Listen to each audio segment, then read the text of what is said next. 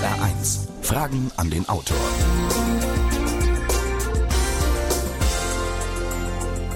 Und heute in Fragen an den Autor Werner Schneider zu seinem Buch Ansichten eines Solisten. Mein Name ist Jürgen Albers. Schönen guten Tag, meine Damen und Herren, am Radio und hier in Nalbach in der Littermonthalle, wo wir sind anlässlich des 20-jährigen Jubiläums der Nalbacher Bücherecke und der Zusammenarbeit mit der Gemeinde und der Kreisvolkshochschule. Werner Schneider zitiert in seinem Buch Erich Kästner, das heißt da, eines Tages keine Meinung mehr haben oder äußern zu wollen, ist eine Meinung. Man nennt sie Resignation. Ich vermute, er kann das ganz gut selbst nachvollziehen, aber noch vertritt er Meinungen, zum Beispiel folgende, man wird neue Berufe erfinden müssen. Zivilisationsbewahrer wäre ein denkbarer Dachbegriff. Oder wir leben in einer Zeit der Diktatur der Kunstkommentierer. Was hält also Werner Schneider von der aktuellen politischen Situation in Österreich, aber auch in Deutschland? Hält er politisches Kabarett noch für sinnvoll? Wie beurteilt er die Großrezensenten der Feuilletons, zum Beispiel die Literaturfäden zwischen einem Literaturpapst und seinem Kritiker? Ist es aktuell Krieg als Arbeitsbeschaffungsprogramm zu interpretieren? Wenn Sie, meine Damen und Herren, sich mit Fragen an den Autoren der heutigen Sendung beteiligen möchten, können Sie wie immer anrufen beim Saarländischen Rundfunk in Saarbrücken unter 0681 602 3456, also Saarbrücken 602 3456.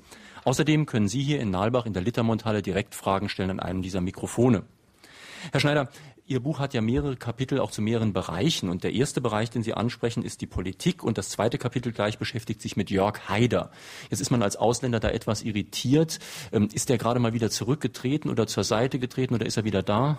Das weiß er selbst nicht. Der kennt sich äh, selbst nicht mehr aus. Das ist eine mittlerweile, muss ich sagen, erfreulicherweise randpsychopathische Situation. Ähm, Jörg Haider war eine echte Gefahr. Man äh, hat das nicht unterschätzt, glaube ich, auch nicht in, in der Bundesrepublik Deutschland und, und, schon gar nicht in Österreich. Aber es scheint gelungen zu sein. Ich sage, es scheint gelungen zu sein, den Mann äh, sich totlaufen zu lassen. Seine Partei hat sich, äh, seitdem sie äh, Regierungsbeteiligung hat, ähm, äh, erwiesen als eine nicht existente politische Gruppe. Sie ist also derartig heterogen, das geht also von rechts außen, das geht von Wiederbetätigungsintelligenzlern bis zu Öko-Wahnsinnigen, bis zu also Menschen, die miteinander nichts zu tun haben und die ganz einfach nur aus einer Protesthaltung heraus eine Partei gegründet haben und einen Guru, einen Führer gebraucht haben. Aber in dem Maße, in dem die Gruppe sich als unfähig erwiesen hat, ist der Guru auch demontiert. Gott sei Dank. Dann vielleicht jetzt mal eine persönliche Frage. Ihr Buch heißt ja Ansichten eines Solisten. Solist ist erstmal jemand, der auf der Bühne allein auftritt. Man könnte aber auch ein bisschen sagen, da schwingt sowas mit wie ein Einzelgänger, ein einsamer Streiter gegen die Mehrheitsmeinung. Und wenn man so die Massenmedien verfolgt, dann kann man sich auch ein bisschen einsam fühlen. Interpretiere ich dazu viel rein? Ach, ja, es ist für einen selbst sehr schwer, so etwas äh, im Detail auszuführen. Sie hatten mit allem, was Sie gesagt haben, haben Sie ein bisschen recht. Der Solist ist einer, der mm, meiner Meinung nach eben keine Gruppe braucht, um eine Meinung zu haben. Damit ist nicht gesagt, dass er nicht manchmal auch Meinungen vertritt, die auch in Gruppen vorkommen. Aber ich blicke mich nicht ängstlich um, ob Leute hinter mir stehen oder links und rechts äh, äh, neben mir stehen, damit ich mich nicht ähm, ängstige, eine Meinung zu haben. Denn, denn man kann sich Meinungen nicht aussuchen. Das Buch hat ein Motto und, und das heißt, manchmal gehen mir meine Meinungen auf den Nerven, aber ich habe keine anderen. Ähm, und, und wenn man keine anderen hat, muss man eben die sagen, die man hat, denn des, deshalb hat man sie ja. Ich habe Sie am Anfang dieser Sendung nicht genauer vorgestellt, und zwar aus zwei Gründen. Der eine Grund ist, dass Sie schon zum sechsten Mal jetzt hier in Fragen an den Autor zu Gast sind, und ich nehme an, dass die meisten Leute Sie kennen. Der andere Grund ist aber, dass Sie im Nachwort des Nachwortes sozusagen androhen, wenn jemand alle Ihre Funktionen und alle Ihre Interessengebiete vorstellen würde, dann ähm, würden Sie das letzte Kapitel vorlesen, und da das Kapitel ein bisschen lang ist zum Vorlesen in so einer Live-Sendung, habe ich dann mal sein gelassen. Aber das letzte Kapitel heißt ja Verteidigung der Vielseitigkeit, und vielseitig sind Sie ja schon. Ja, eben nicht. Ich meine, ähm, man ist nicht vielseitig, wenn man vielerlei tut. Wenn man, wenn man vielerlei tut und ich habe vielerlei getan und tue noch vielerlei und habe noch vor vielerlei zu tun, ist das eigentlich eine radikale Einseitigkeit. Das heißt also, man setzt auf seine Person. Man, man, man sagt, ich bin meine Mitte und wenn ich ich bin, dann habe ich folgende Ambitionen, dann habe ich möglicherweise die eine oder andere Begabung oder, oder ich traue sie mir einfach zu, ich lege mir die Latten, versuche drüber zu springen. Äh, wenn wir reden hier über Literatur, ich habe Gedichte geschrieben, ich habe äh, Erzählungen geschrieben, ich habe Essays geschrieben, ich habe viel Kabaretttexte geschrieben, Satiren geschrieben. Ich habe jetzt, damit mir nicht auf meine alten Tage langweilig wird, ein Theaterstück geschrieben und das äh, spiele ich auch selbst, das ist aber auch schon angenommen. Also man, man, man kommt in eine Phase, wo man sagt, man will nicht nur die anderen unterhalten, sondern auch sich selbst im Wesentlichen.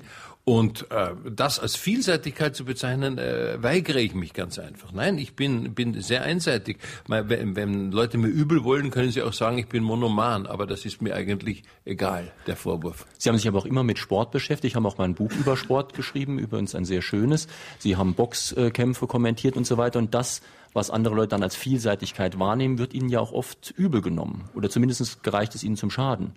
Naja, wir leben in einem Kulturraum, der aus Laden zusammengesetzt ist. Also die, die, die Journalisten, die, gerade die Kulturjournalisten haben ihre Laden, die sagen, das ist eben ein Romancier, das ist ein, ein Lyriker, das ist ein politischer Autor und, und, und auch Kabarettist ist eine Lade.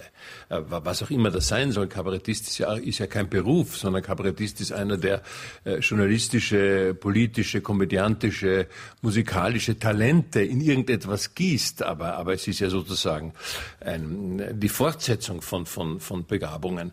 Also man verwirrt die Öffentlichkeit ganz gerne, wenn man so ein bisschen universell arbeitet. Und ich finde das eigentlich sehr, sehr schade, denn ich vertrete den Standpunkt, und da bin ich auch sehr radikal, dass eigentlich Crossover der Normalzustand ist. Die Fachidioten sind eigentlich die bedauerliche Ausnahme, die aber von diesem Globus und von diesem Kulturraum Besitz ergriffen hat. Crossover wäre der Normalzustand. Weil wir am kommenden Sonntag in Fragen in Auto über das Thema Mafia reden, möchte ich mal eine Crossover-Geschichte hier politisch nochmal ansprechen, und zwar das Feindbild Staat ist eines der Kapitel Ihres Buches. Ähm, früher haben ja demokratisch gesinnte Menschen eher Angst gehabt vor zu viel Staat. Und heute gibt es ganz neue Fronten. Also gerade Liberale zum Beispiel wollen den Staat mehr oder weniger abschaffen zugunsten von einer Art Privatgesellschaft. Und Sie schreiben in Ihrem Buch originellerweise, sowas erinnere Sie an die Mafia. Tja, die, die Mafia ist also das, was sich äh, katholisch-bürgerliche Konservative unter einer Bürgergesellschaft vorstellen. Also das sozusagen, dass man ohne Staat die Probleme regelt, aus der Bürgerinitiative heraus. Die Mafia ist entstanden auf Sizilien, wo, äh, weil man sich gegen die Bevormundung und Vernachlässigung Roms gewehrt hat. Das war also zunächst einmal eine durchaus ehrenwerte äh, Versammlung. Man hat, nennt es ja auch die ehrenwerte Gesellschaft. Die haben gesagt, wir müssen, da keiner für uns etwas tut, tut, müssen wir es selbst tun. Nicht? Und mittlerweile hat sich die Mafia zu einem großen Gangstersyndikat, einem perfekten Gangstersyndikat entwickelt. Und ähm, es muss der Schluss erlaubt sein, dass Gangstersyndikate eigentlich am Ende jeder Bürgergesellschaft stehen. Insofern bin ich ein großer Freund des Staates. Es ist ja auch so, dass die Mafia ein bisschen als Notwehrorganisation entstanden ist, wegen dem Versagen des Staates. Die haben dann Interessen der Region zum Beispiel vertreten, haben auch in der Art Parodie so eine Art Sozialpolitik betrieben, insofern als Mafiosi dann Renten bekamen und so weiter. So ist es, so ist es. Und in dem Maße, in dem es, äh, dem eine Mafia entstehen kann, wir nehmen eine Mafia jetzt als übergeordneten Begriff, ähm, muss der Staat verpflichtet äh, sein oder muss sich verpflichten, in Deutschland wird jetzt gerade eine neue Regierung gebildet, äh, so zu agieren, dass eine Mafia nicht entstehen muss und möglicherweise auch nicht entstehen kann. Das sind die zwei Aufgaben, die der Staat hätte. Reden wir noch ein bisschen über Religion. Wir haben gerade in den Nachrichten gehört, dass der Gründer von Opus Dei heilig gesprochen worden ist oder wird heute. Ich weiß nicht genau, ob es schon rum ist. Und Sie haben auch zur Religion ein paar interessante Bemerkungen in Ihrem Buch. Zum Beispiel, dass jetzt, nachdem die Christen das früher gemacht haben, die Muslime anscheinend auf dem Kreuzzug sind. Und dann das schöne Zitat, Israelis benehmen sich zu den Palästinensern so, dass ihr Übertritt ins Christentum zu befürchten ist.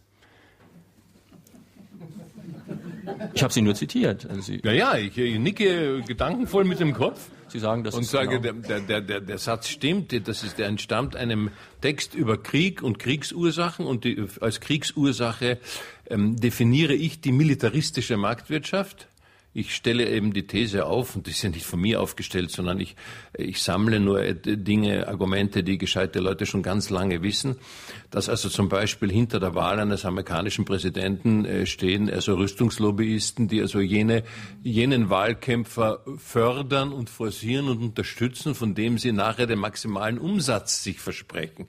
Also für mich sind Kriege im Wesentlichen, vor allen Dingen auch Stellvertreterkriege, sind Mustermessen der Waffenindustrie.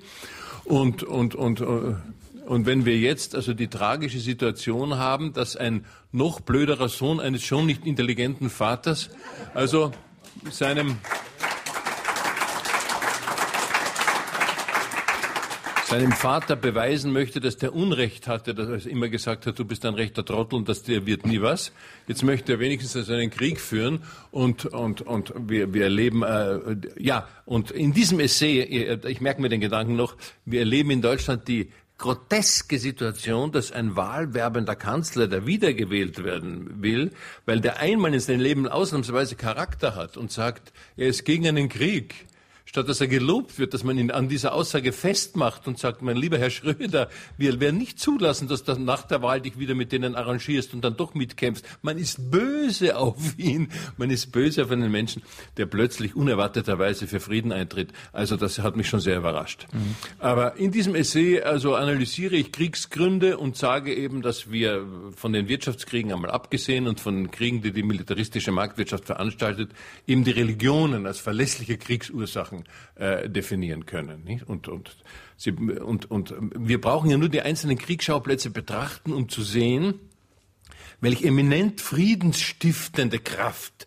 in den Religionen ist. Also wie gesagt, der Islam ist, macht jetzt seinerseits seinen Kreuzzug und was die Christen leisten, äh, das erleben wir in Irland täglich, nicht? Das geht bis zum Kindermord. Andererseits sehr ironisch gesagt, natürlich ist der Krieg, wie Sie selbst schreiben, so eine Art Arbeitsplatzbeschaffung auf mehrere Weise. Einmal über die Rüstungsindustrie und andererseits, indem Arbeitsplätze frei werden. Durch Abschuss, freilich, selbstverständlich, ja. Mittlerweile gibt es ein paar interessante Naturkatastrophen, die die Gesellschaftsexplosion ein bisschen eindämmen. Aber gelegentlich scheint man ohne Krieg nicht auskommen zu können. Und, und die Tatsache, dass also sozusagen die Weltregierungen äh, nicht begreifen, dass der Globus äh, eben nicht äh, unbegrenzt erweiterbar ist. Das heißt, er ist eigentlich überhaupt nicht erweiterbar. Äh, und dass dennoch eine Politik gemacht wird, die hier und da eine Selbstregulierung der Erdbevölkerung über Abschuss offenbar notwendig macht, das äh, entlarvt diese Politiker als ja, ein, ein Mittelding zwischen Dummköpfen und Verbrechern. Dazu braucht man aber bestimmte Waffen, denn es gibt ja aus rein marktwirtschaftlicher Sicht Waffen, die eher ungünstig sind. Sagen wir, Atomwaffen sind eigentlich gar nicht so besonders gut, weil man kann die Grenzen ja schlecht dicht machen gegen die Strahlung und es ist immer die Gefahr, dass man sich selbst mit verstrahlt. Natürlich. Besser sind halt so begrenzte Aktionen, wo man auch wirklich seine Waffen noch los wird. Ja, und daher hat man ja ähm, ähm, leichten Herzens die Atombombenproduktion ein wenig eingedämmt, weil man gesagt hat, das ist nicht argumentierbar. Wir können sie ja nicht verwenden, die Atombomben, weil wenn, wenn der Wind sich dreht, bläst er die Sache zurück und dann sind wir, sind wir selbst dran. Und jetzt hat man einfach wieder den Stellvertreterkrieg erfunden, nicht? Man, man, man liefert die Waffen in den Balkan, man, man, man geht zu, zu Volksgruppen, die meinen, sie sind benachteiligt und sagt, Freunde, lasst euch das doch nicht gefallen. Und wir haben preiswert da hinten da schöne kleine Raketen für euch, äh, ein bisschen gebraucht, aber immer noch sehr leistungsfähig.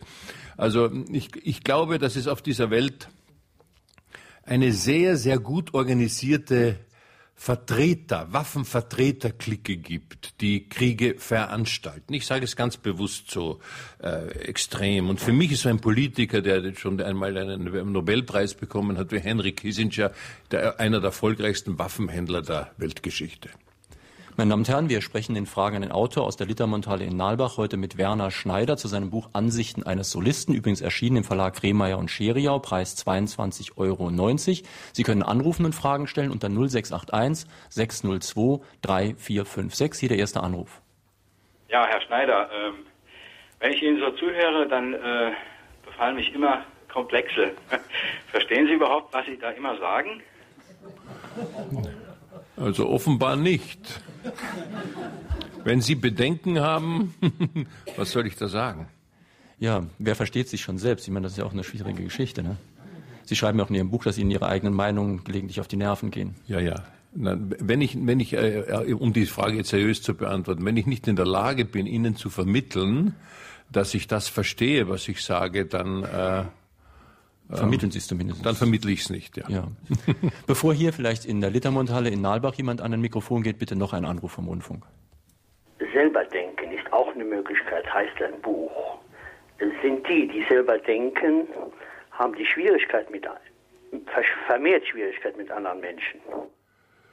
Naja, es kommt ein bisschen ab. Wir leben in einer Zeit der Meinungsausrichtung, wir leben in der Zeit der Massenmedien, die Leute gehen vor den Schirm oder nehmen ihre äh, Hauszeitung und, und äh, schauen nach, was an Meinung vorfabriziert da ist. Die, die, die originelle Analyse selbst, auch das politische Gespräch in der Familie, in der Kleingruppe, der politische Disput ist ein wenig abgekommen. Das meine ich beobachtet zu haben. Und ich finde das sehr, sehr schade. Wir haben keine Streitkultur. Wenn heute Menschen politischer Meinung, äh, also ganz anderer politischer Meinung sind, dann sind sie sofort verfeindet, dann beleidigen sie einander sofort, statt zu sagen, pass auf, wir leben jetzt Demokratie, du vertrittst diesen Standpunkt, ich vertrete jenen Standpunkt und jetzt werden wir unsere Argumente austauschen. Ich glaube, das geschieht zu wenig. Jetzt die erste Frage aus der Littermundhalle. Herr Schneider, ich wüsste gerne, aus welcher Motivation heraus Sie weiter politisches Kabarett machen? Haben Sie die Hoffnung, damit was bewirken zu können? Also ich mache seit fünf, guten fünf Jahren kein politisches Kabarett mehr. Ich bin äh, mit 60 offiziell abgetreten und, und äh, ähm, äh, ich erlebe auch keinen Rücktritt vom Rücktritt. Das mache ich nicht. Ähm, ich äh, bin aber natürlich nach wie vor ein Beobachter der Szene und meine in dem Maße, in dem der oberflächliche Spaß und die, die vordergründige äh, Unterhaltung ähm, mit dem Sammelbegriff Comedy bezeichnet, was ja manchmal nichts anderes ist als eine Aneinanderreihung von mehr oder weniger guten Witzen, die man erzählt, wie früher man das am Stammtisch getan hat. Je, je, je mehr diese Comedy-Szene junge Leute nicht mehr befriedigt, äh, jungen Menschen keine Antwort mehr gibt über die Zeit und das Leben, ähm, das, das sie führen und das vor ihnen steht, in dem Maße wird der Bedarf an substanzieller Unterhaltung, an, an kritisch, an engagierter Unterhaltung wiederkommen. Äh, wie ich mit Herrn Albers hierher gefahren bin mit dem Auto, habe ich gesagt, eines Tages wird es wieder einen jungen Degenhardt geben und es wird wieder einen jungen Biermann geben. Sie werden einen anderen Zungenschlag haben. Es ändert sich die Generation, es gibt eine neue Sprache, es gibt eine neue musikalische Haltung und, und, und, und, und es, es entstehen neue Stile. Aber eines ist natürlich klar, ähm, ein, ein politisch kritisches Bewusstsein wird man nie abtöten können und es wird sich Artikulationsformen suchen, selbstverständlich auch in der Unterhaltungskunst. Andererseits müssen das nicht unbedingt Sie dann machen mit dem Kabarett. Sie schreiben in Ihrem Buch, Kabarett hat Zukunft hochzurechnen und dagegen zu protestieren. Damit ist es Sache der Generation, die Zukunft vor sich hat. Das heißt, wir Älteren halten uns da ein bisschen mehr zurück? Man muss sich jetzt nicht unbedingt zurückhalten in dem Maße, dass man zu schweigen beginnt. Aber ich, ich schweige ja auch nicht, wenn ich, wenn ich ein äh, über 400 Seiten dickes Buch schreibe, das aus Meinungen zusammengesetzt ist oder aus Glossen oder äh, Polemiken. Aber ich gehe natürlich wahnsinnig gern in ein Kabarettprogramm, in dem ein 35-Jähriger auftritt. Weil ich mich dann zurücklehne und sage, aha, äh, die Gedanken gehen weiter, die Problemstellungen werden erkannt, begabt ist er auch noch, ich, ich muss ja nicht auf die Bühne gehen mit, mit, mit 65 und die sitzen unten und sagen, erstaunlich, wo der alte Mann die Wut hernimmt. Nicht? Das, ist, das ist ziemlich müßig. Nicht? Wir haben vorhin über Krieg gesprochen und Sie vertreten ja sehr ernsthaft auch die These, dass die Waffenindustrie, die Waffenproduktion und der Waffenhandel eine sehr wichtige Ursache von Kriegen sind. Und ein anderes Kapitel Ihres Buches beschreibt dieses letzte Glied der Dealerkette. Das heißt, es geht bei uns oft so, dass der Letzte, der Kleinverbraucher, beim Rauschgift zum Beispiel, dass der bestraft wird, in dem Fall der Soldat, der mit dem Gewehr schießt. Man geht aber nicht an den Produzenten ran. Und dafür haben Sie in Ihrem Buch ja noch ein paar andere Beispiele, von Autos bis äh, Essen. Das ist selbstverständlich. Also ähm, ähm, Lebensmittelkriminalität ist etwas, was nicht an die Wurzel verfolgt wird. Waffenhandel so und so nicht. Es wird auf dieser Welt, auf diesem Globus wird nicht enttarnt der Zusammenhang von Rauschgifthandel und Waffenhandel. Es gibt auf diesem Gebiet große Kompensationsgeschäfte. Es wird über den Waffenhandel sehr viel mit Rauschgift verdientes Geld gewaschen. All, all das weiß man. Und, und seltsamerweise werden also immer nur die Menschen, die dann auf der Straße stehen und etwas Feil bieten, die werden dann eingelocht und, und womöglich nennen die noch einen Zwischenhändler. Aber die Regierungen zum Beispiel, die offenbar nicht in der Lage oder gewillt sind, äh, ein, ein Wirtschaftssystem in ihrem Land zu entwickeln, dass es dem, den armen Teufeln ermöglich, ermöglicht, kein Rauschgift anzubauen. Äh, mit diesen äh, Systemen, mit diesen Regierungen werden Geschäfte gemacht. Diese Art von Unsittlichkeit, diese Art von Nichtethik, die, die einfach die politischen Geschäfte beherrscht, äh, die ist schuld an unserem Unglück. Meine Damen und Herren, hier in der Nahlbacher Littermundhalle ist noch ein bisschen Schüchternheit ans Mikrofon zu gehen, aber am Rundfunk höre ich, gehen etliche Anrufe ein. Hören wir den nächsten. Welches Verhältnis hat der Herr Schneider zum Computer? Naja, ich bin ich bin nun ein Technikmuffel. Das muss ich also sagen von Anbeginn an. Ähm, ähm, ich habe nie in meinem Leben einen Führerschein gemacht. Mir bricht beim Anblick des Geschirrspülautomaten der Schweiß aus, weil ich immer das Gefühl habe, ich mache was kaputt. Und äh, aus diesen und ähnlichen Gründen habe ich mich mit dem Computer überhaupt nicht auseinandergesetzt. Äh, ich schreibe noch auf meiner alten Olympia SM3, mit der ich im Jahre 1958 meine Dissertation geschrieben habe. Äh, der Computer geht an mir vorbei. Und ich, ich habe da auch einen kleinen ironischen Überbau, wenn Sie der noch interessieren sollte. Wir haben in, den, in der zweiten Hälfte des 20. Jahrhunderts gesagt, wenn wir jemanden beleidigen wollten, haben wir gesagt, dieser Mensch ist tiefstes 19. Jahrhundert. Ich sage jetzt von mir, ich bin tiefstes 20. Jahrhundert. Werner Schneider zu seinem Buch Ansichten eines Solisten, erschienen im Verlag Kremer und Scheria, Preis 22,90. Hören wir gleich noch einen Anruf. Worauf führen Sie es zurück, dass die Auseinandersetzung mit der schuldhaften Verstrickung in die Nazi-Barbarei in Österreich erst relativ spät einsetzte? Und die andere Frage vom großen Tucholsky stammt das Zitat, Satire darf alles. Darf sie wirklich alles? Zwei Fragen. Also in Österreich war das so, in Österreich hat man nach dem Krieg manipuliert. Man hat sich zurückgezogen auf die Behauptung, man wäre besetzt worden, was bis, nur zu, bis zu einem gewissen Grad stimmt, da man ja dem Hitler-Einmarsch zugejubelt hat. Und unser, unser ganzes Wiedererstehen der, der Republik Österreich beruhte darauf, auf, auf der Hoffnung, dass niemand uns nachweisen kann, wie sehr wir an Großdeutschland mitschuld waren. Nachdem Gott sei Dank Österreich den Staatsvertrag bekommen hat, nachdem das Land dann plötzlich seine Eigenständigkeit gewonnen hat, nachdem es zu einem beachteten und beachtlichen ähm, äh, Mitglied der europäischen Gesellschaft geworden ist, dann konnte man endlich sagen, Freunde, lügen wir uns nichts vor, wir haben unglaublich viel Dreck am Stecken und dann konnten wir diesen Dreck endlich einmal auch benennen. Und das ist zum Glück in einer sehr ausgiebigen Weise mittlerweile passiert. Auch ein Grund, warum die Heiderei letztlich nicht reüssieren konnte. Zweite Frage. Dieser Tucholsky-Satz, Satire darf alles, wird äh, sehr, sehr häufig missverstanden. Satire darf zwar keine Tabus kennen, aber Satire darf nicht schlecht sein. Das ist, das darf sie ums Verrecken nicht. Denn in dem Moment, wo ich schlechte Satire mache, wo ich schlechte politische Witze mache, gebe ich den Gegnern recht. Ich, ich, ich schade meiner Idee, meinem Engagement mit jeder miserablen Formulierung. Oder wenn ich zum Beispiel, was viele Comedians machen, eine satirische Pointe einbette in eine Reihe von frauenfeindlichen und anderen blöden, ordinären Stammtischkonferenzen und plötzlich macht er einen satirischen, einen, einen wirklich äh, qualitätvollen oder qualitätvoll sein könnenden satirischen Witz in diesem Umfeld. Das alles darf Satire nicht. Und Tucholsky schreibt das übrigens auch selbst in dem entsprechenden Aufsatz, dass Satire zwar eigentlich alles darf, aber sie soll zum Beispiel nicht auf Minderheiten rumhacken. Ja, selbstverständlich nicht. Und das ist einfach ja. mehr eine Sache des Anstandes. Er meinte, der Tucholsky gemeint mit Satire darf alles. Man, man, sie, sie, sie hat sich vor Obrigkeiten nicht zu fürchten oder zum Beispiel auch nicht. Sie darf also ganz laut sagen, dass Opus Dei, dass die Heiligsprechung dieses Herrn ein Skandal erster Ordnung ist. Meine Damen und Herren, ich möchte jetzt nicht den Eindruck erwecken, dass das Buch von Werner Schneider nur mit politischen Fragen sich beschäftigt. Das ist nur vielleicht das erste Drittel des Buches. Es geht dann auch sehr viel, und das sind für mich eigentlich die amüsantesten Passagen, um Kunstkritik, um die Diktatur der Kunstkommentierer und so weiter. Und ich habe da einen sehr schönen Ausdruck gefunden, den ich so noch nicht kannte, nämlich Literaturliteratur. Können Sie das mal ausführen? Tja, das ist, äh, äh ich habe drüber nachgedacht, wann äh, die deutschen Großfeuilletons, wann und warum die deutschen Großfeuilletons äh, äh, feststellen, ein Werk, ein Roman, ein Erzählband wäre Literatur. Sie erinnern sich an die Formulierung des Herrn Reich-Ranitzky, der sehr häufig mit schnarrender Stimme angesichts eines Buches gesagt hat, das ist keine Literatur.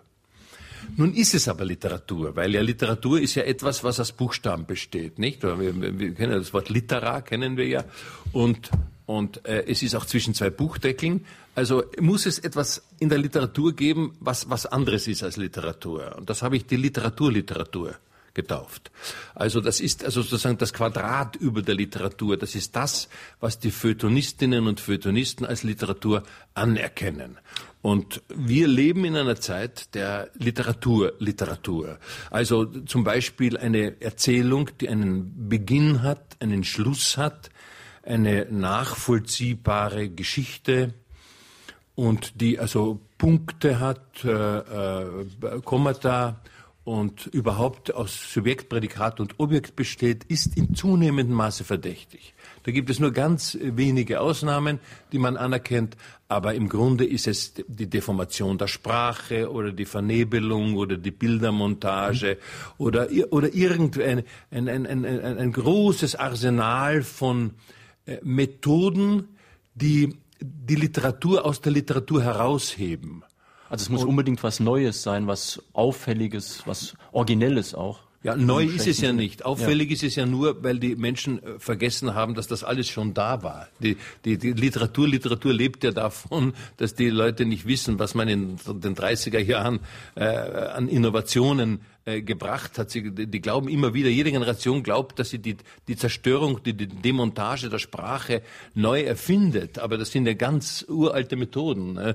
Und, und insofern äh, leben wir eben in einem, in einem Kunstklima, wo die Literatur, Literatur, in, äh, die es natürlich ruhig geben mag, in, in überpointierter Weise gefeiert wird, während man zu dem, zu, zu, dem zum Beispiel, was man also früher Trivialroman genannt hat, hat man ein eher verächtliches Verhältnis. Seltsamerweise nicht, wenn er aus dem Angelsächsischen übersetzt wird. Also diese T.C. Boyle, diese Irving und, und wie diese, oder Updike, wie diese Autoren heißen, würden, würden die in Deutsch schreiben, als Deutsche, würden die verrissen werden von oben bis unten und von hinten nach vorn.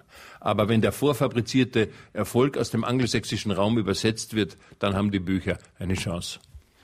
Eine Frage hier aus Nalbach. Äh, Herr Schneider, Sie sprachen eingangs von einer Gefahr eines Jörg Schneiders. Ich denke, Jörg Heiders. Jörg Heiders. Entschuldigung, Bitte. Haider, ja.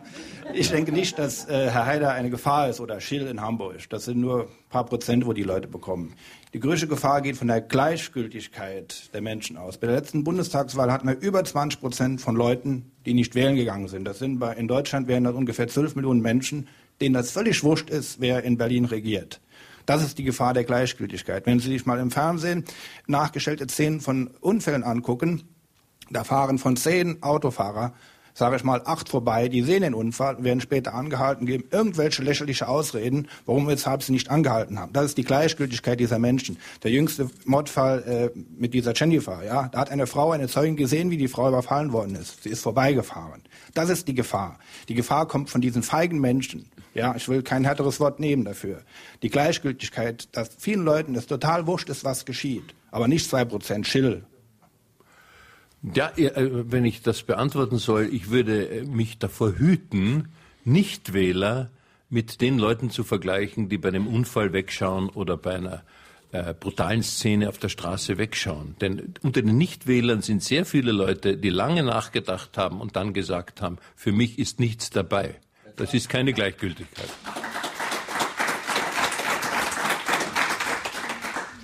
Hören wir noch einen Anruf vom SR wollte Herrn Schneider Folgendes fragen. Ich äh, muss manches unterstreichen, was er sagt. Ja, fast alles.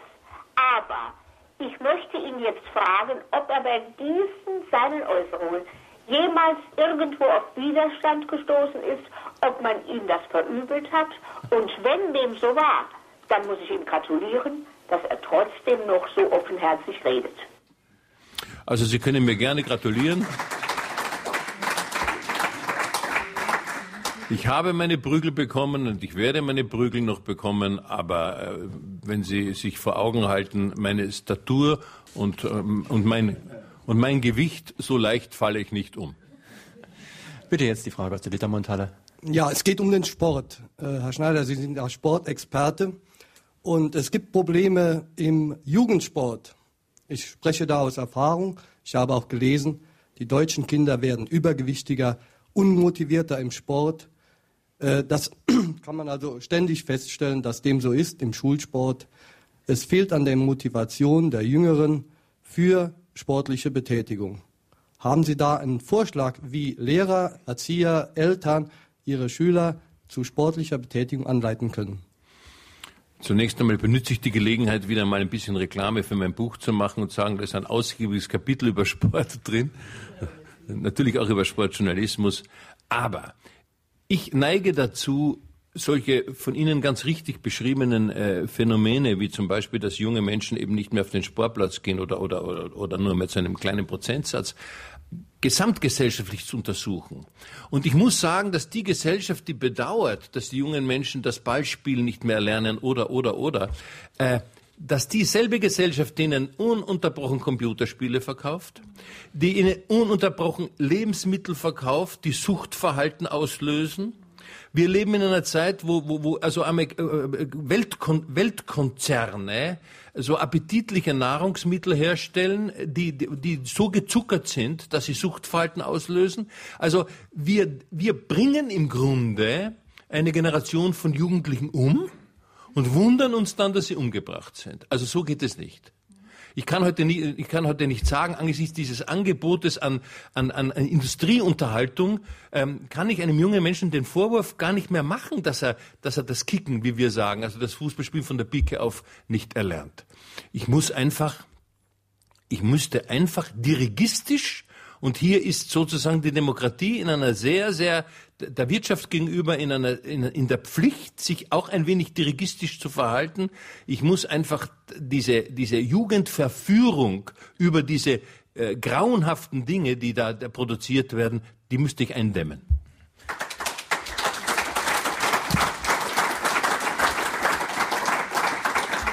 Es gibt ja auch ein merkwürdiges Missverhältnis, dass einerseits Jugendliche, das stimmt ja wirklich, viel weniger Sport treiben, andererseits die Sportberichterstattung nimmt immer mehr zu. Also im Fernsehen kann ich mir auf allen möglichen Kanälen von morgens bis abends irgendeinen Sport angucken. Ein Kapitel Ihres Buches heißt der Sportjournalismus, der Olymp der Phrasen.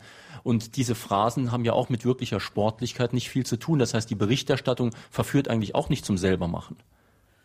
Ja, natürlich nicht. Der Fernsehsport ist ja ein Mediensport. Also Sie, Sie merken ja, dass es immer mehr Bewerbe gibt, die nur für das Fernsehen erfunden werden. Das beginnt also bei, bei, bei Dingen wie Triathlon, wo einfach sechs Stunden vergehen, damit man ordentlich viel Werbung unterbringen kann. Ähm, äh, diese, diese Kraftmenschen am Nachmittag da in, im, im, im internationalen Sport sieht man die, die, die, die so Übungen machen, so seltsame, wo die Reporter ganz ähm, äh, äh fanatische Reportagen abliefern. Das sind ja alles Dinge, die die, die, nicht Sport sind, sondern die sind Fernsehprogramm. Und das ist ein sehr attraktives Fernsehprogramm oder es soll ein attraktives Fernsehprogramm sein, das die Menschen dazu bringt, vor dem Schirm zu sitzen. Nicht? Also auch hier. Es wurde ja schon ernsthaft überlegt, Fußballspiele zu unterbrechen, damit man öfters Werbung reinmachen kann. Das, das kommt gnadenlos. Also die, die, die, die Auszeit im Fußball kommt und die Drittelung der Spielzeit, die kommt, damit man die Werbeeinschaltungen machen kann. Jetzt überhaupt, wo weniger Geld da ist. Also äh, es, es mutieren ja auch die Regeln mancher Sportarten, mutieren ja für das Fernsehen. Die haben jetzt zum Beispiel im Tischtennis, das sind so kleine Symptome, haben sie die Regeln geändert, der Satz dauert nur mehr bis elf und, und, und, und, und damit die, der Ball ist schwerer geworden, damit das im Fernsehen attraktiver ist. Und ich glaube, wir werden so wie es, wie es sozusagen eine Biobewegung in der, in der Lebensmittelbranche gibt, dass man also zum Bauern fährt und sagt, bitte verkauf mir, es darf ruhig ein paar Cent mehr kosten, aber verkauf mir was ordentliches, werden wir einfach auch im Sport möglicherweise so etwas wie, das ist jetzt ein blödes Wort, verzeihen Sie mir, ein Biosport äh, beginnen. Wir werden sagen, die sollen das Geld verdienen, die sollen fürs Fernsehen auftreten, die sollen die Weltrekorde brechen, die sollen sich doppen, bis sie krepieren. Wir laufen dreimal um einen Teich und schauen, wer Erster wird. Mhm. Ist vielleicht übrigens gar kein... Ähm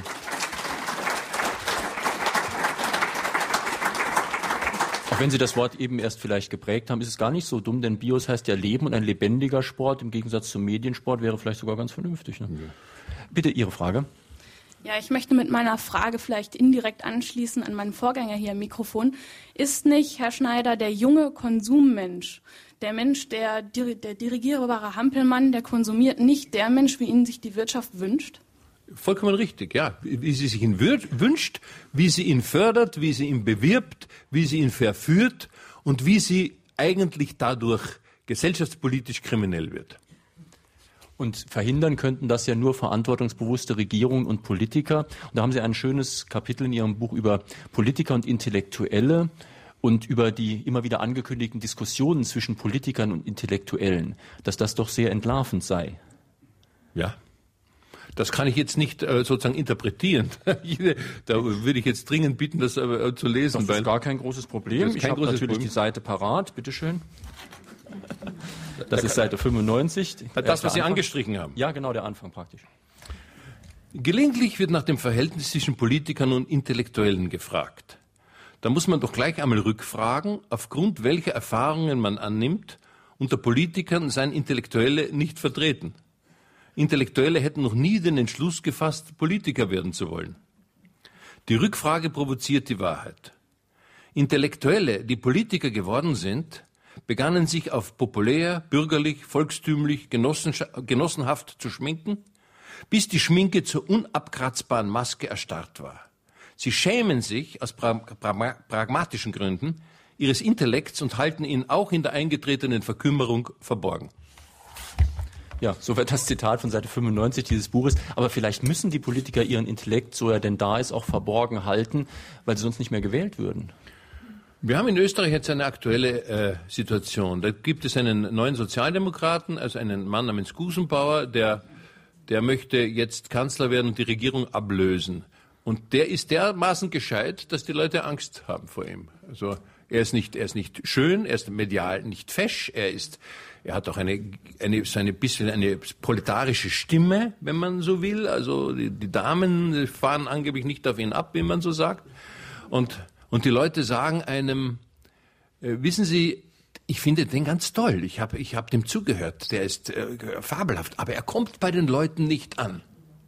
Also wenn es heute so ist, dass die Qualität eines Menschen, die intellektuelle Qualität und, und vor allen Dingen auch das Nicht-Verschweigen der intellektuellen Qualität dazu führt, dass man bei Leuten nicht ankommt, dann Gnade Gott der Gesellschaft. Bitte Ihre Frage. Äh, Herr Schneider, Sie gehen in einem Abschnitt Ihres Buches auf unser Krankheitsverwertungssystem etwas ein.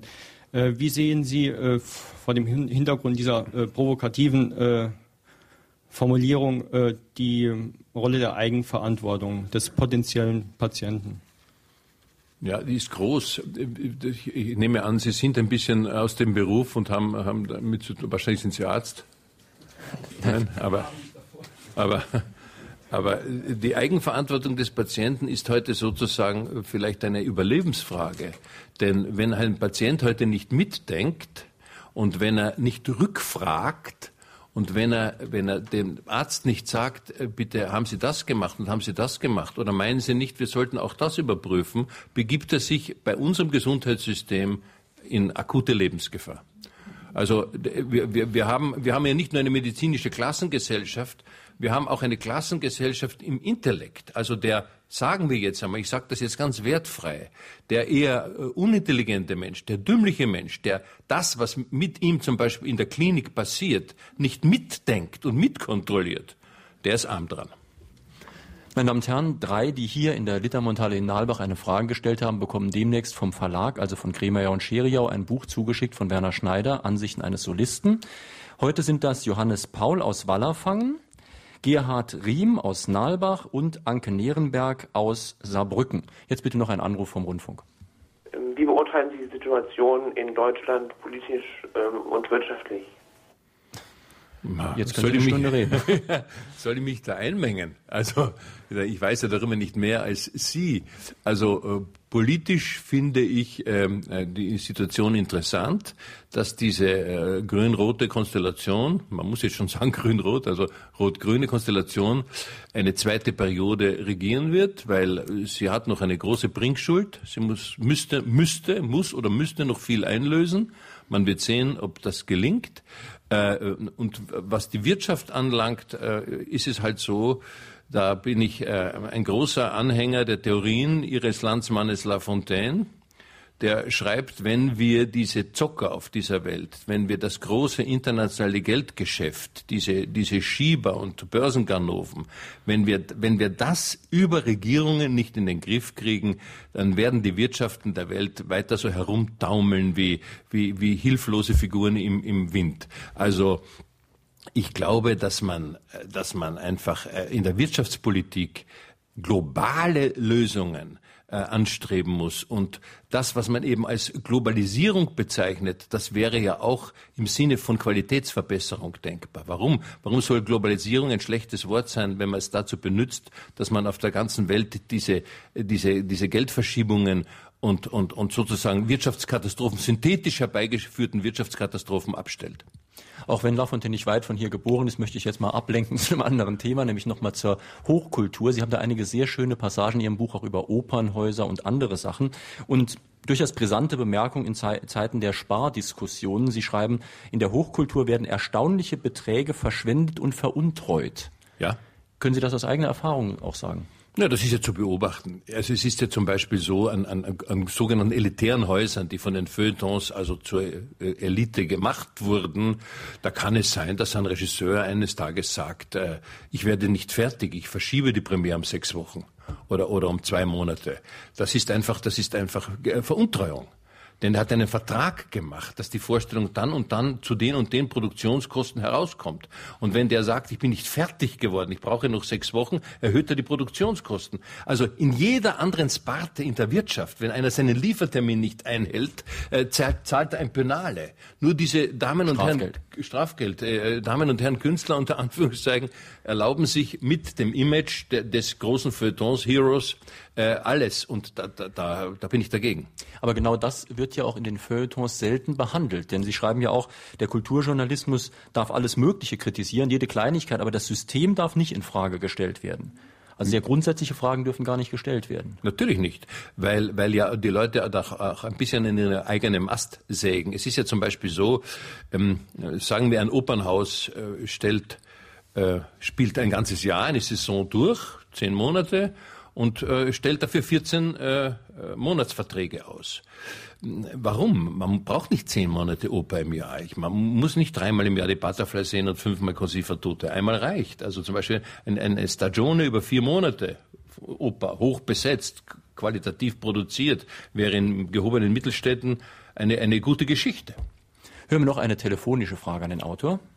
Man sagt immer, man hat die Politiker, die man verdient. Was müssen wir als Volk ändern, um andere Politiker zu bekommen? Als Volk kann man nichts ändern. Und ich, ich kann mich auch nicht jetzt sagen, ich bin das Volk. Das kann ich nicht. Wir haben alle unseren äh, Standpunkt. Wir haben alle die Möglichkeit in der Demokratie einen Beitrag zu leisten, ob das jetzt in der kleinsten Zelle ist, in der Familie, im Freundeskreis oder ob man andere Foren hat. Wir haben keine andere Chance, also wir sind wieder beim Beginn unseres Gesprächs, als unsere Meinungen zu sagen und zu hoffen, dass damit was passiert. Ich habe jetzt hier noch gerade ein wunderbares Zitat aus Ihrem Buch aufgeschlagen, und zwar von Tramontana. Wollen Sie es selbst vorlesen? Nein, lesen Sie es. Ich soll, na, auch gut. Das ist ein, geht an einen Präsidenten. Sehr geehrter Herr Doktor, das sehr geehrter ist keineswegs rückbezüglich gemeint, bedeutet also nicht, nicht einmal höflichkeitshalber, dass ich Sie ehre, sondern lediglich, dass Sie einer sind, der schon sehr geehrt wurde. Sehen Sie, so schon sehr geehrter Herr Doktor, die Ehre ist es, die Sie zeitlebens erstrebten, und zwar nicht jene, die man besitzt, sondern jene, die einen bekundet wird. Können Sie vielleicht ein bisschen erläutern, aus welchem Zusammenhang das Zitat ist? Ja, das ist also eine Glosse des äh, Wiener Satirikers Tramontana gegen den Dr. Waldheim, den Dr. Kurt Waldheim, der ja also sozusagen zwei Jahre aus seiner Biografie ausgespart hat und sich dann gewundert hat, dass man gefragt hat, ob er in diesen zwei Jahren vorübergehend gestorben war oder, oder äh, ob er im Tiefschlaf gelegen ist oder dergleichen. Und, Und dann hat der, der Mann war ja immerhin äh, Präsident unseres Landes, herumgelogen. Und äh, das ist eben eine jener Figuren, ich möchte jetzt über Waldheim persönlich gar nicht sprechen, wo wir uns damit abfinden, dass wir sagen, ja gut, das ist ein Präsident, das ist ein hoher Diplomat, der hat in seinem Leben das und das gemacht, also ist er zu ehren. Es ist ein sehr geehrter Herr. Er ist aber nicht zu ehren. Wir nehmen vielen zu wenig Menschen die Ehre weg. Wir, wir, wir, wir sagen nicht laut genug, dass sie sich unehrenhaft verhalten haben. Wir merken das auch im Umgang mit, mit Leuten, mit denen wir per Du sind. Ich, ich habe das kürzlich jetzt einen Aufsatz darüber geschrieben in einer österreichischen Zeitung. Ich verstehe nicht, dass Politiker, die miteinander per Du sind, dann, wenn der, der Redner an das Rednerpult geht und diesem Du-Freund unter Anführungszeichen die Ehre aberkennt, wenn er zum Beispiel sagt, Sie haben, Sie, das, da, da, da sitzen Sie sich ja in der Rede, nicht? Sie haben ja keine Handschlagsqualität, nicht? Damit bin ich der Ehrlosigkeit bezichtigt. Wenn mir das einer sagt, in der Sekunde gehe ich hin und sage, bitte ab heute sind wir wieder per Sie. Aber die nehmen sich an der Hand, gehen in die Kantine und saufen einen. Und das ist grauenhaft. Hm.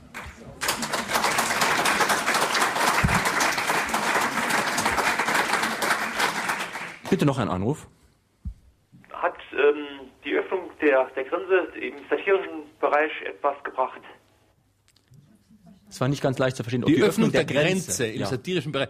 Naja, Themenwechsel, nicht? Äh, Themenwechsel. Es war, vorher war es eben so, dass der, ähm, der, der, Westen den Osten ironisiert hat, das System natürlich durch den satirischen Kakao gezogen hat, während der äh, im Osten die Satire verzweifelt versucht hat, einen gewissen Freiraum wahrzunehmen. Groß war er nicht und da, darüber hinaus diesen Pflichtbeitrag zur Verspottung des Kapitalismus also immer abliefern musste.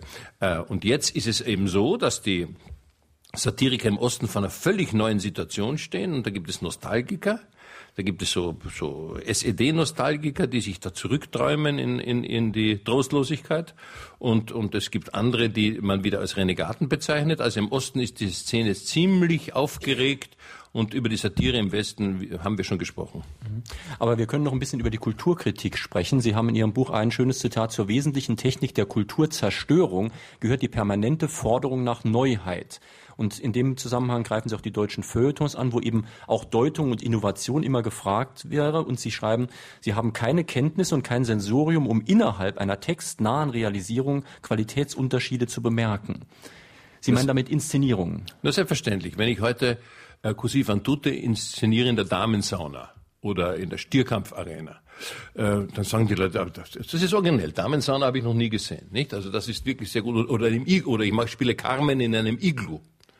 Das ist, ein, das ist ein interessanter inszenatorischer Ansatz. Da weiß der Kritiker, es ist was Neues. Nicht? Carmen äh, im Iglu. Aber, aber es gehört ja viel, viel mehr Wissen und viel, viel mehr Beobachtungsgabe dazu. Eine Carmen, die in Sevilla, in der Vorstadt, äh, wirklich dort spielt, wo sie spielt, nämlich wo eine Polizeiwache am Nachmittag abgelöst wird und wo, wo, wo Fabriksarbeiterinnen aus einer Fabrik kommen und wo eine Frau einen Polizisten in eine Schmugglerkneipe bestellt. Wenn man das gut macht, das ist ja viel, viel schwerer. Und zu unterscheiden als Kritiker, ob das, wenn es so erzählt wird, ob es dann wirklich stattfindet, ob es gut ist, muss der Kritiker etwas können. Und da sie nichts können und nichts wissen, weil sie auch viel zu wenig gesehen haben, schreiben sie überwiegend Blödsinn. Weil dann die großen Unterschiede die kleinen verdecken.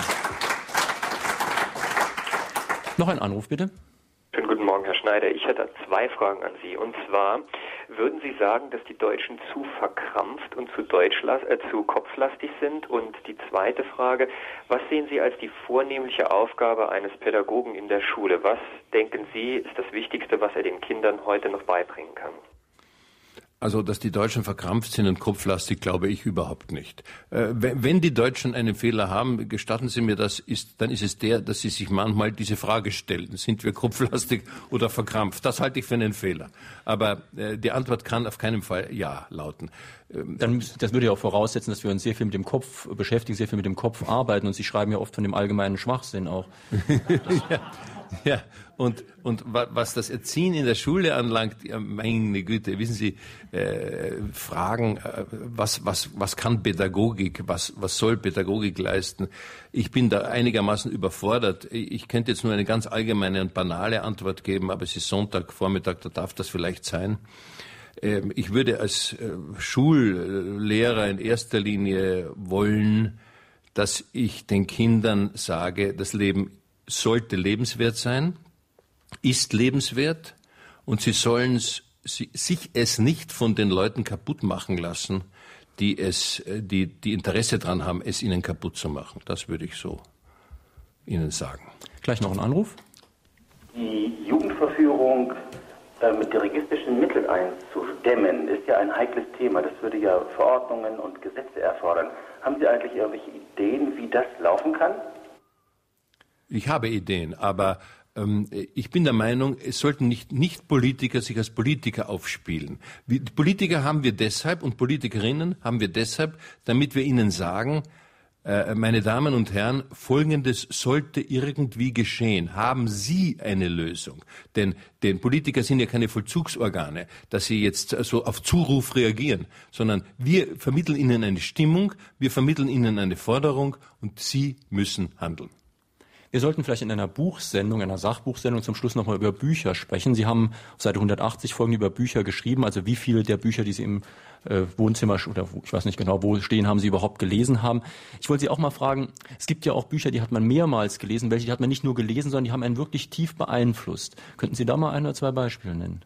Also das Buch, das mich am meisten beeinflusst hat, wenngleich schon eher spät, war eine Sammlung von Barocklyrik, Komm Güldener Friede. Denn ich habe in der Schule gelernt, dass die deutsche Lyrik in der, in der Zeit des Barock eher eine schwache, Schwächephase gehabt hat. Bin dann draufgekommen, warum man das sagt, weil es eben eine pazifistische Lyrik war und eine engagierte Lyrik, eine Waffennieder-Lyrik. Und ich bin ein ganz großer Freund von Gryphius, Fleming, auch Matthias Claudius. Dieser, dieser lyrische Tonfall geht bei mir unglaublich hinein. Und dann schlage ich oft nach die, die Bücher meiner Jugend, die mich sozusagen auch geprägt haben. Das ist die politische Lyrik Erich Kästners, das ist der Tucholsky, das ist, das ist äh, der verspielte lyrische Ton eines, eines Ringelnatz. Und äh, ich bin ein, ein, ein großer Freund vom, vom Wiederlesen und vom Nachblättern. Ich habe auch noch mal nachgeblättert. Ich habe hier ein Buch mitgebracht, das gibt's schon gar nicht mehr im Handel. Als Sie das allererste Mal in Saarbrücken zu fragenden Autor waren, hatten Sie ein Buch vorgestellt, Erich Kästner, ein brauchbarer Autor. Und in Ihrem neuen Buch ist auch ein Aufsatz über Kästner. Und da habe ich ja vorhin schon zitiert, diese Resignation, eventuell keine Meinung mehr haben oder äußern zu wollen. Können Sie das ein bisschen nachvollziehen? Geht es Ihnen auch manchmal so, dass Sie die Nase voll haben? Selbstverständlich. Aber das, aber schon als junger Mensch habe ich schon manchmal gedacht, man könnte es sich einfacher machen. Man stellt sich vor das Publikum hin und macht Joke auf Joke. Aber äh, dann kommt man drauf, und das hat, das ist jetzt ganz was Uneitles, was ich sage, obwohl es sehr eitel klingt, dass, dass man sich selbst mit dieser Art von Unterhaltung nicht unterhält. Ich unterhalte mich nur, wenn ich etwas Substanzielles mache. Wenn ich das Gefühl habe, das ist wenigstens der Versuch, etwas zu sagen, was einen Sinn hat. Und, äh, und deshalb werde ich nie in meinem Leben resignieren. Und Sie haben ja auch diesen Beruf des Zivilisationsbewahrers vorgeschlagen als Dachbegriff. Was wäre darunter zu verstehen, nächstes Mal ansatzweise? Ja, das ist der, der sich gegen die Zerstörung wehrt. Also äh, das ist, das ist einer, der nicht immer Neues produzieren will, der ununterbrochen sagt, Wachstum, Wachstum, Wachstum, es muss dort was geschehen, es muss dort was geschehen, es, überall muss etwas Neues entstehen und mittlerweile fallen die alten Dinge zusammen. Das ist ein wertkonservativer Standpunkt. Das äh, äh, System in der ehemaligen DDR hat nachgewiesen, wenn man nur Neues errichtet und stolz darauf ist, dass Neues entsteht, fällt einem das Dach über den Kopf zusammen. Wir müssen bewahren, wir müssen restaurieren. Die Gesellschaft braucht eine Balance zwischen dem, was neu gebaut wird und dem, was restauriert wird. Ist ja interessant, dass Sie einen so konservativen im Sinne von bewahrenden Standpunkt vertreten, während Sie andererseits die Wirtschaft, die Manager zum Beispiel als die Faschisten des Wachstums bezeichnen. Ja, das, das heißt, da haben sich die Begriffe auch ins Gegenteil fast verkehrt. Das ist ja kein Widerspruch. Das ist ja mhm. kein Widerspruch. Die, die, die Manager, die auf Teufel komm raus das Wachstum propagieren und, und keine Rücklagen bilden, sondern immer wieder weiter investieren und, und dann den Staat erpressen, wenn es den naturgesetzlichen ge gesellschaftlichen Abschwung gibt, die sind und äh, die sind an, äh, an der gesamtgesellschaftlichen Blödheit schuld. Das, das, das führe ich aus. Mhm. Und wenn ich sage die Faschisten des Wachstums, dann beschreibe ich eine Vertretertagung von einem internationalen Konzern. Ich habe in meiner Eigenschaft als Kabarettist die eine oder andere Gala gemacht und habe mich natürlich dann, am Abend bin ich aufgetreten, aber Vormittag habe ich mich hinten reingeschlichen, wenn der Herr aus Amerika den Leuten gesagt hat, welche Zahlen im nächsten Jahr erreicht werden müssen. Und das erinnert an all das, was wir vom Reichsparteitag in Nürnberg wissen.